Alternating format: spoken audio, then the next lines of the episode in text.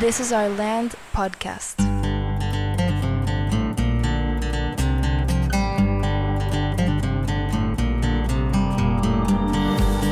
Esto es This is Our Land podcast y en esta temporada estamos explorando en conjunto con varios invitados sobre diferentes temas relacionados con la educación y la adolescencia. En este episodio hablamos con Esteban Venegas, que está a cargo del Observatorio de Innovación Educativa del Tecnológico de Monterrey. El observatorio se encarga de divulgar información científica sobre la educación y también tecnología relacionada a la educación, pero también a capacitar y preparar maestros y docentes. Les invito a que visiten su página observatorio.tech.mx y que se suscriban para recibir su información. Con Esteban hablamos sobre los aprendizajes que nos hemos llevado hasta la fecha de estar educando a distancia.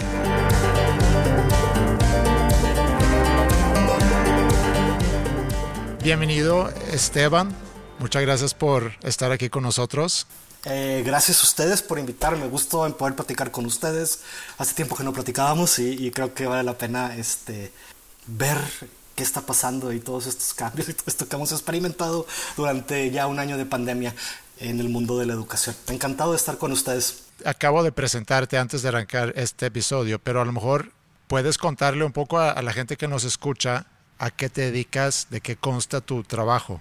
Eh, he sido profesor a nivel universitario, eh, sobre todo en temas relacionados con negocios, mercadotecnia, pero desde 2016 me encargo o soy el director del Observatorio de Innovación Educativa del Tecnológico de Monterrey. Soy el líder y creador, socio creador de esta idea de de alguna manera eh, proporcionar recursos educativos abiertos relacionados con innovación, tecnología y educación, pues al, al grosso de la población, no nada más en México, sino en América Latina e inclusive creamos recursos educativos en idioma inglés. ¿A qué nos referimos con recursos educativos eh, eh, abiertos? Son gratuitos. Nos dedicamos en el observatorio, obviamente, a ver qué tendencias, qué es lo que está pasando en este eh, dominio que llamamos de innovación, tecnología y educación. Sí, hay una intersección ahí muy interesante que creemos no estaba cubierta esa necesidad que existe de alguna manera eh, presentar lo que está pasando, los avances en todas estas áreas a un público en general. Eh, nosotros no hacemos investigación, lo que hacemos es divulgación. Eh, creemos que al hacer lo que hacemos y compartirlo de esta manera de recursos educativos abiertos, complementamos muy bien lo que se hace ya en una investigación formal que, como ustedes saben, eh, pasa a, ser publicada en journals académicos que poca gente tiene acceso. Y poca gente tiene acceso por el costo y también muchas veces por el nivel de lenguaje y, muchas veces este, los papers académicos están escritos básicamente para académicos. Y si algo hemos visto ahorita en la pandemia es que hace falta mucha, mucha capacitación en estos temas. ¿sí? Entonces, ¿qué hago?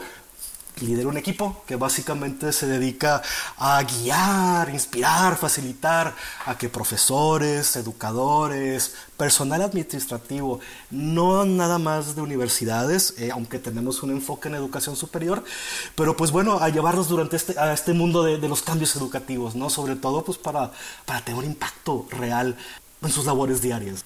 Aprovechando a quienes no han eh, visto, leído el, newsletter que tienen o visitado la página, les recomiendo mucho el Observatorio de Innovación Educativa. Es, como dice Esteban, es un, una herramienta de divulgación científica muy enfocada en la educación y es realmente una joya y es algo que, debemos de compartir y todos leer.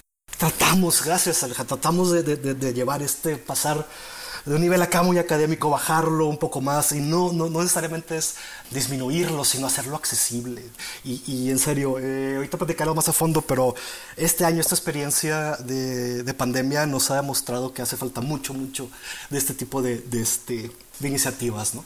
Y es precisamente por eso que queríamos platicar contigo sobre esto. Sabemos que durante todo este año que hemos pasado en pandemia, ustedes han estado investigando sobre pues, el impacto en eso y precisamente el episodio de hoy, o, los dos episodios que queremos grabar contigo, uno es sobre los aprendizajes que nos llevamos de la pandemia eh, referente a la educación que eventualmente va a terminar en un modelo híbrido y, queremos dedicarle también un episodio a hablar sobre ese modelo híbrido, que va a ser el siguiente episodio.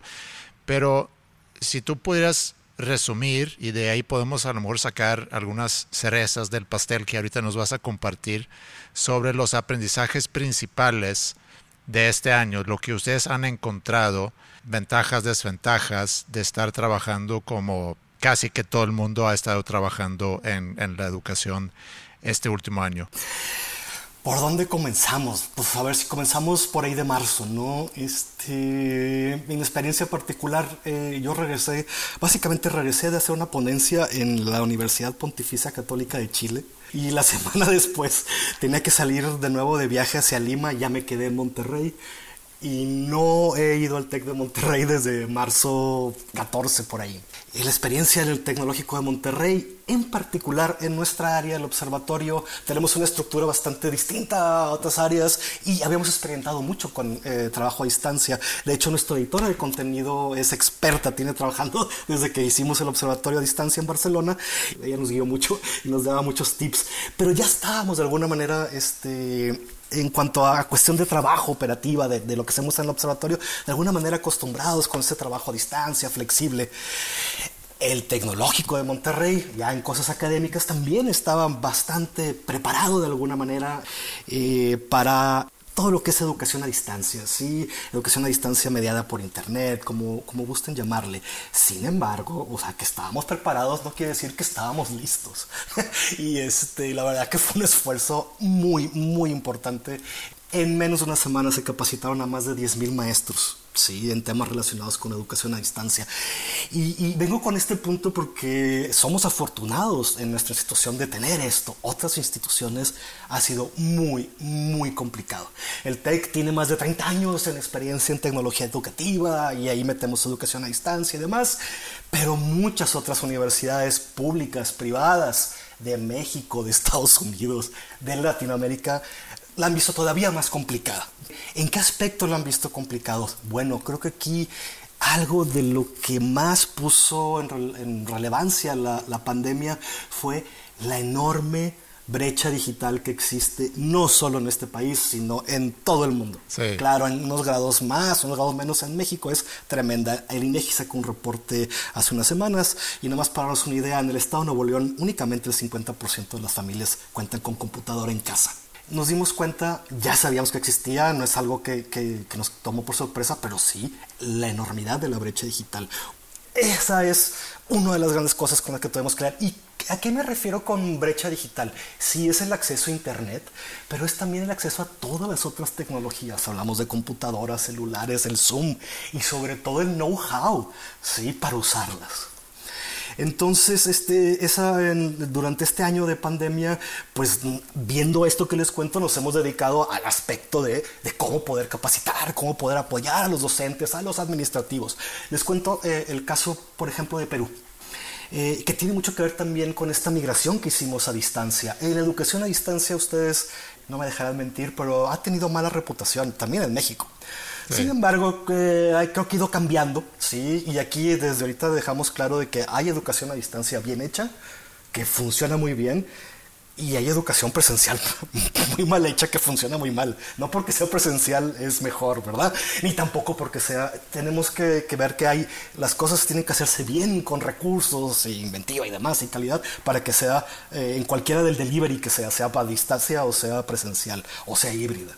Por ejemplo, en nuestro caso como país existe esa idea de que la a distancia es muy fácil, es para burros, para flojos, es barata, es de baja calidad. Y pues sí, obviamente hay, casos de eso, pero hay casos en donde son cursos muy bien hechos, con mucho apoyo del parte del profesorado. En fin, ¿qué les puedo decir eh, para también eh, tratar de de, dar datos duros sobre esto que estamos viendo. Hicimos una encuesta pre-pandemia a profesores en América Latina y tres cuartas partes decían que no se sentían capacitados en, en tecnología educativa. ¿no? Entonces llegó la pandemia, imagínense el problemón que tenemos. Entonces eso es algo que, este, que creemos que ha sido de los aprendizajes más grandes, la necesidad de conectar a la gente y la necesidad de capacitar a la gente. Me tocó darle seguimiento a Minerva Schools, eh, pues esta, esta eh, escuela que es un exitazo por todos lados, es justamente en, a distancia, ¿no? a pesar de que comparten eh, el mismos espacios para, para vivir, sus maestros están siempre en línea. Y esa, eso de alguna manera habla también del futuro al que nos dirigimos, porque es muy probable que los jóvenes van a tener que trabajar de esa, en esa forma, ¿no? en ese formato. Eso es algo, Alejandro, que estamos convencidos que va a cambiar. O sea, y eso es lo que decía. Vamos a hablar un poquito más adelante del formato híbrido.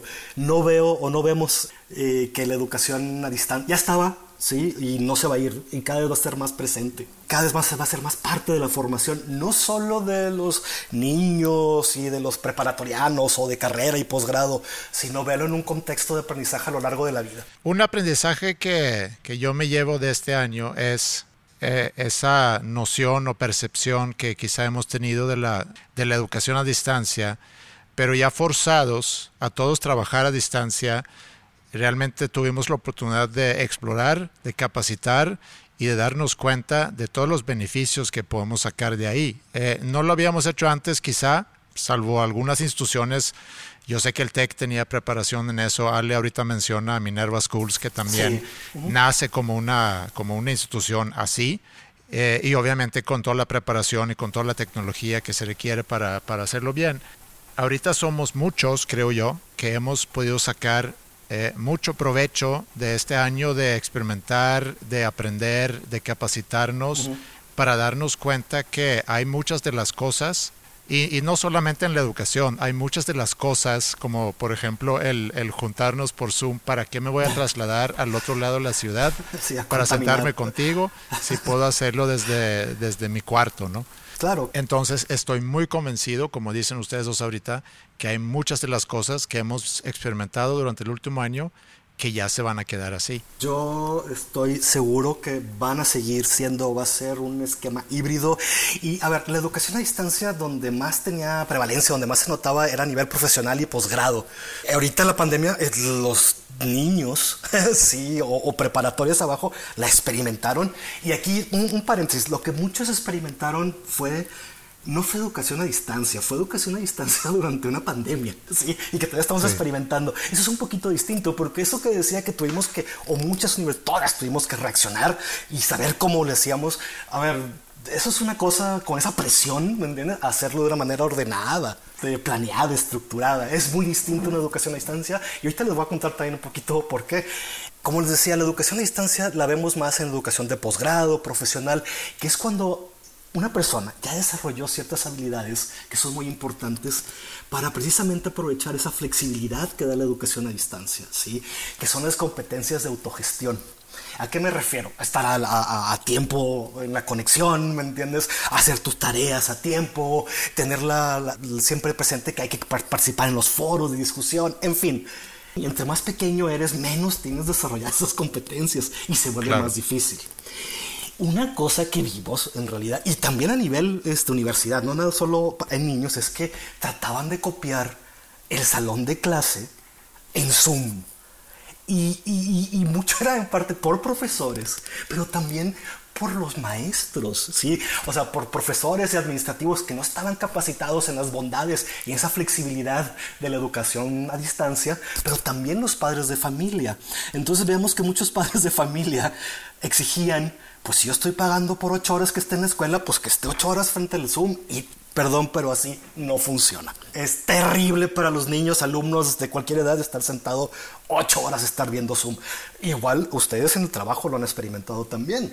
Sí tiene sus beneficios, pero esto de distancia cansa, ¿no? ahorita mencionas algo, Esteban, que mm. quisiera detenerme un poquito ahí. Sí, claro que, que creo que es precisamente uno de los grandes aprendizajes o cosas que nos llevamos, hablando de los estudiantes. Sí estoy de acuerdo que la competencia de autogestión o la autonomía inclusive llega, llega de manera natural a cierta edad, ¿no? De alguna manera, a veces no llega. sí, a veces no llega, lamentablemente. Es un proceso de maduración, de hacerse responsable, es un proceso de adolescencia y convertirse en un adulto. Pero también hemos tenido la oportunidad ahorita de poderlo practicar. Totalmente de acuerdo, Andrés. Qué, o sea, eso es una cosa que concuerdo contigo. Qué bueno que los están experimentando ya desde ahorita, ¿verdad? Y sobre todo de aprender. ¿No? Y de, y de alguna manera es un gran momento para replantear esos fines de la educación. Exactamente. Y, otro aprendizaje tremendo que, puede ser aquí, es sobre, volviendo a los padres de familia, es, yo creo que muchos se dieron cuenta de lo complicadísimo que es ser maestro.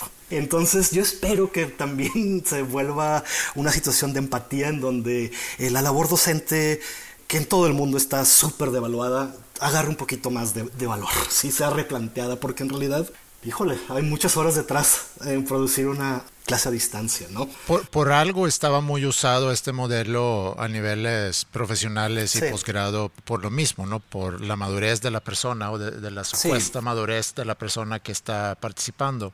Y, y sí, es muy complicado cuando vemos a nivel primaria o inclusive preescolar pero sí veo que en preparatoria es donde tenemos la oportunidad de, ir inclusive preparando a los chavos para este futuro que seguramente va a estar eh, eh, pues muy digital.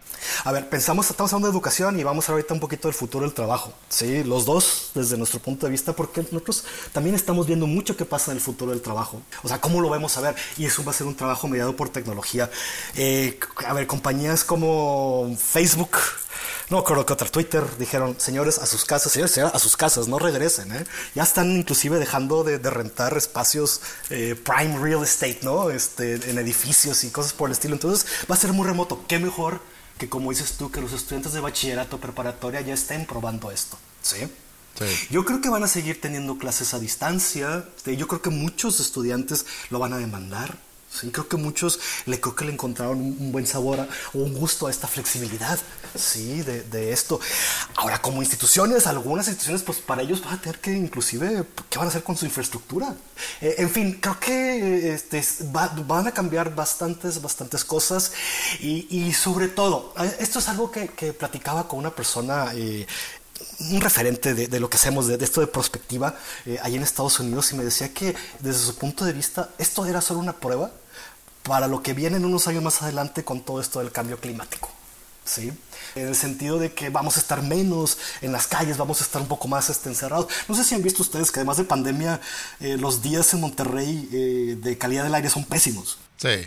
O sea, todos los días desde el año pasado que estoy viendo, rara vez veía un día de buena calidad de aire en donde el teléfono te decía, sí, sale y disfruta. Todo era, quédate en casa. Entonces, no solo pandemia, sino calidad. Entonces, por presiones ecológicas, por presiones pan de pandemia, lo que quieras, y sobre todo también por, por cuestiones de facilidad, de flexibilidad, vemos que a distancia se van a hacer muchas, muchas cosas con los beneficios que eso conlleva, pero también pues con el ajuste que se tiene que hacer desde el de, empezar a, a, experimentar esto desde preparatoria o desde antes para un futuro del trabajo que va a ser muy, este, muy, muy flexible, ¿no? La razón de ser de este podcast es iniciar una reflexión sobre el adolescente y la educación. Con la intención de profundizar en este tema, te invitamos a que asistas al taller El Adolescente Hoy, impartido por la licenciada Gaby de Obeso, especialista en terapia cognitiva conductual, asesora educativa familiar y maestra. En el taller se abordarán las diferentes etapas evolutivas del cerebro adolescente, así como el rol de la familia en el desarrollo de los jóvenes. Regístrate y solicita más información enviando un mail a info.landschool.mx y acompáñanos presencial o en línea el próximo 26 de mayo.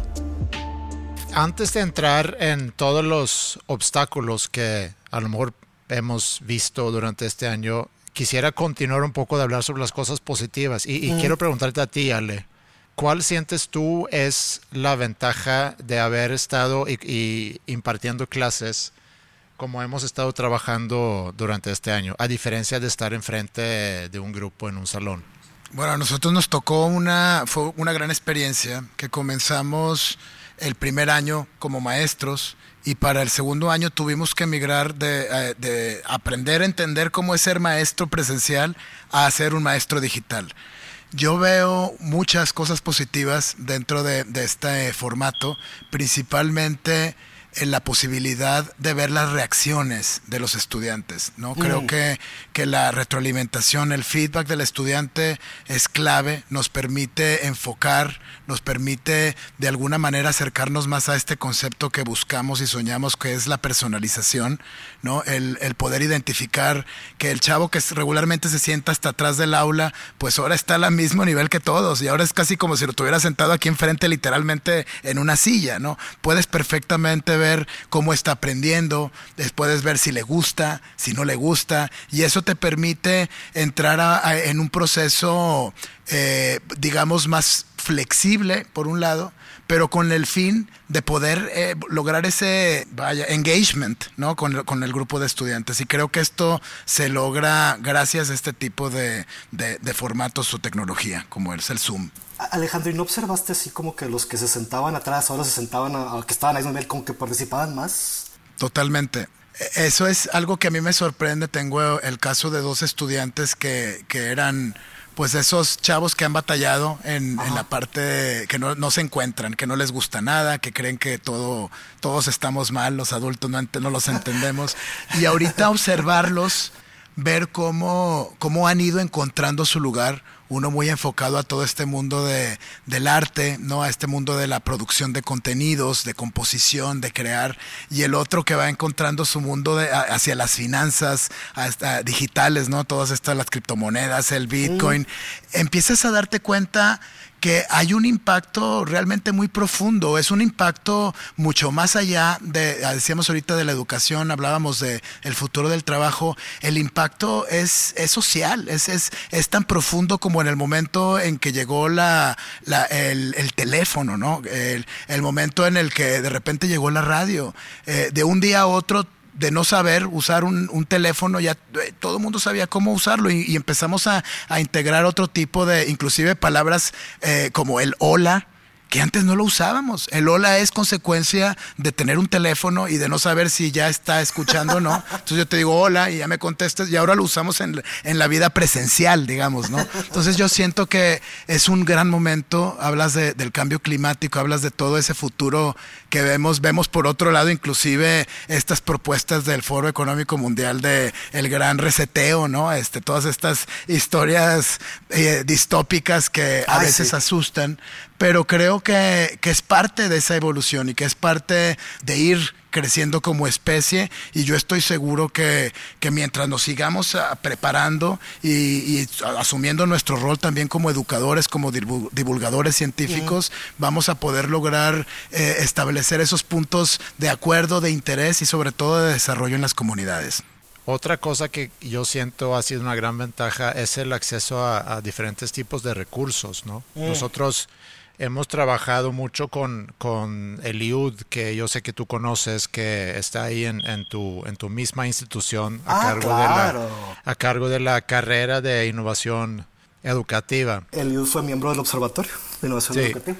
Entonces, con él tuvimos eh, capacitación para Qué empaparnos padre. de diferentes herramientas y demás. Eh, digo, hay tantas herramientas. Ah, sí, claro, bueno. Es difícil aplicar todas, ¿no? Puedes hacer un programa eh, específicamente de tecnología educativa cuando gustes, ¿eh?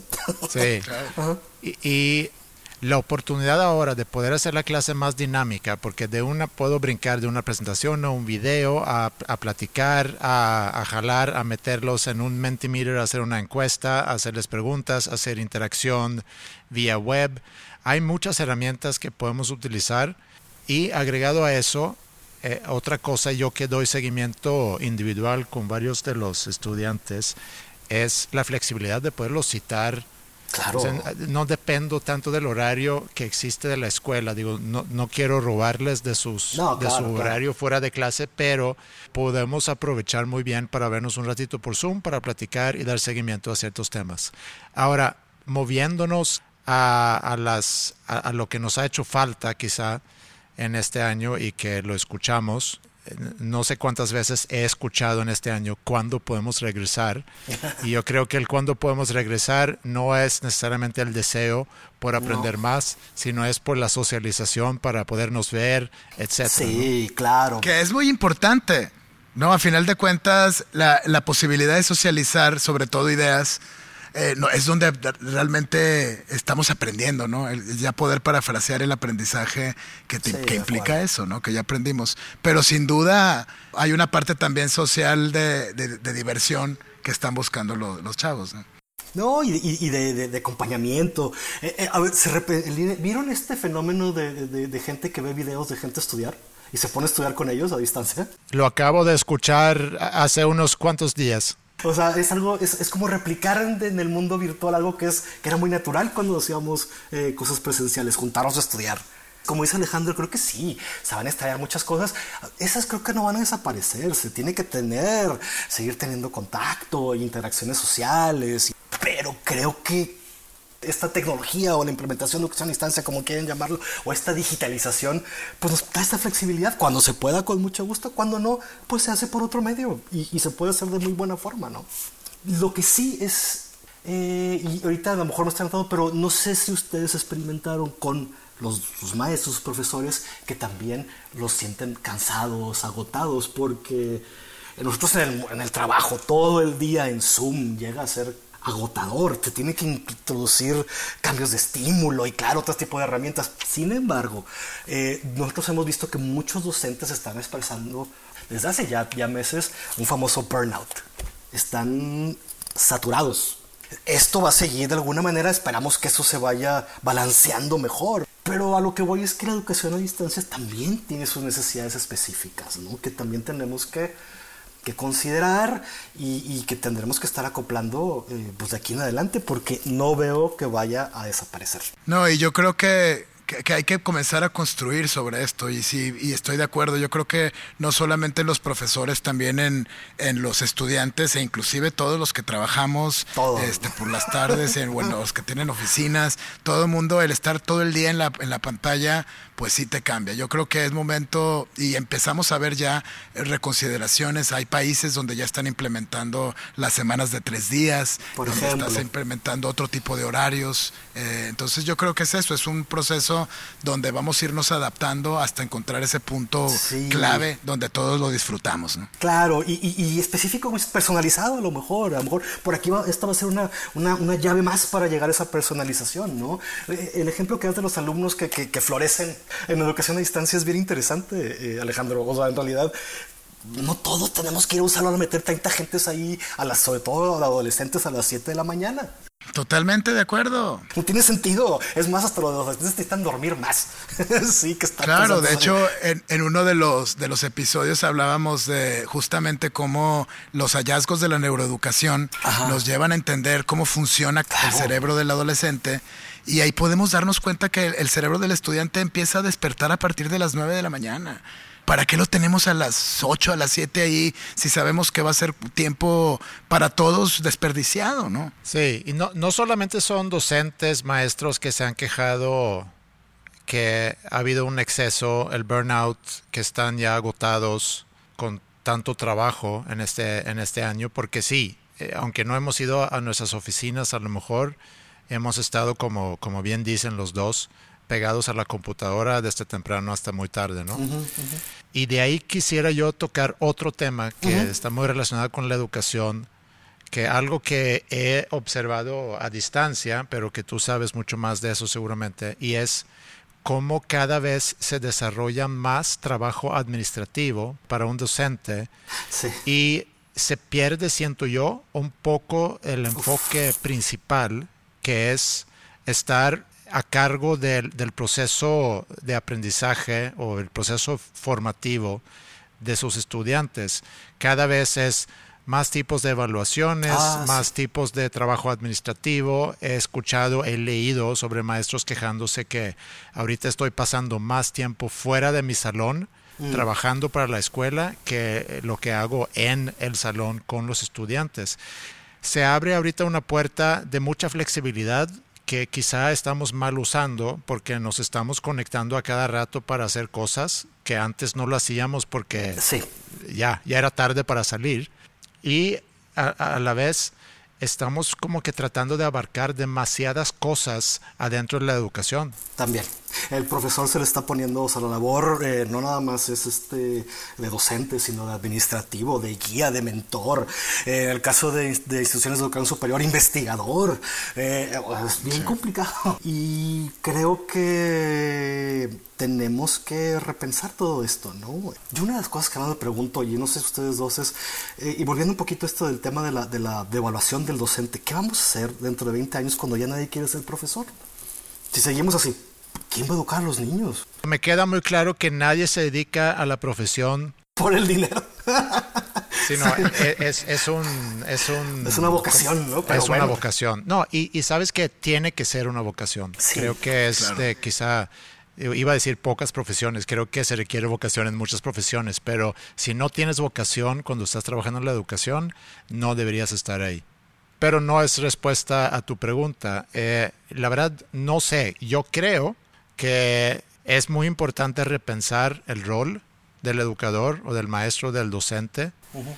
y que sea muy claro cuál es ese rol. Y es formar parte de, un, de, de esos procesos de aprendizaje y, y, ver qué otras cosas podemos quitar que a lo mejor no son, son tan importantes, inclusive cuando, cuando vemos todos los planes de estudio, cuando ves el material, ves un exceso de información, sí, sí, sí, sí que la pregunta es, ¿es realmente necesario? Que, que, veamos toda esta información sí, para, sí, para sí, llegar sí, al punto, el objetivo que tiene cada clase. Sí, eh, totalmente de acuerdo. Hay que hacer una revaluación de los currículums a todos los niveles. Y yo creo que sobre todo en esta época digital, eh, creo que más que nunca el concepto de ser humano se vuelve más relevante. Exactamente. Y eso es lo que hay que enseñar, o más bien el proceso de enseñanza-aprendizaje debe centrarse alrededor del desarrollo del ser humano. Totalmente. ¿no? Que al final de, de, cuentas esos, ese es el gran, el gran objetivo, creo yo.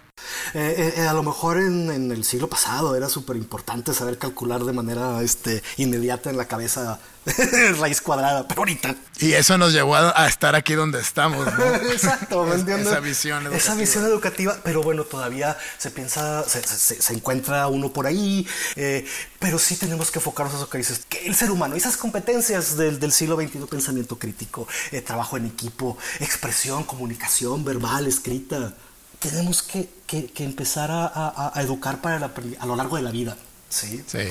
Eh, es algo muy, muy importante. Eh, y creo que a pesar de que esto de aprendizaje a lo largo de la vida es algo que desde la UNESCO se está empujando desde los 70s, ahorita está agarrando mucha atracción y creo que mediante esta digitalización acelerada que nos está llevando la pandemia o que nos llevó la pandemia, se va a hacer más este, prevalente o más este, común que las instituciones educativas vean la educación como un continuo. Exactamente y totalmente de acuerdo. Y esa, esa educación o esa preparación comienza con cada uno de nosotros haciéndonos las preguntas difíciles, ¿no?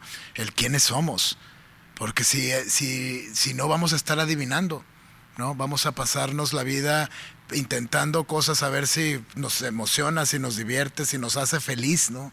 Como nos, nos dicen que hay que aspirar a ser feliz, signifique lo que signifique eso. Sí. Este, pero sí, sí, a final de cuentas yo creo que la clave es regresar a la esencia del ser humano. Ahí ese es mi gran aprendizaje después de, de todo este tema de la pandemia y hay que intentar educar con, con ese fin. Sí, como que no estaban tan mal los griegos hace 2500 años. No, no, no, no, no. de hecho ¿No? Eh, no estaba nada mal, nada, nada mal. y creemos que las humanidades van a ser la clave para esto. Eh, Andreas, ¿tú a qué edad te graduaste? Ustedes en Europa se gradúan más grandes, creo que de carrera, por ejemplo. Yo me gradué a los 24. ¿Ves? Yo a los 21, Alejandro, tú también por ahí, ¿no? 21, 22, 23, pues no, no, sé. O sea, algo así, 24, ya ni te acuerdas. Piénsalo en el contexto de una vida de 100 años. Y a los 21 años ya, ya, ya, ya, tengo que saber qué voy a hacer el resto de mi vida en base sí. a un título universitario. No. no. creo que ese paradigma desde hace tiempo está este, inválido y va a ser cada vez más inválido. Sí, de, comenzando del concepto de la carrera.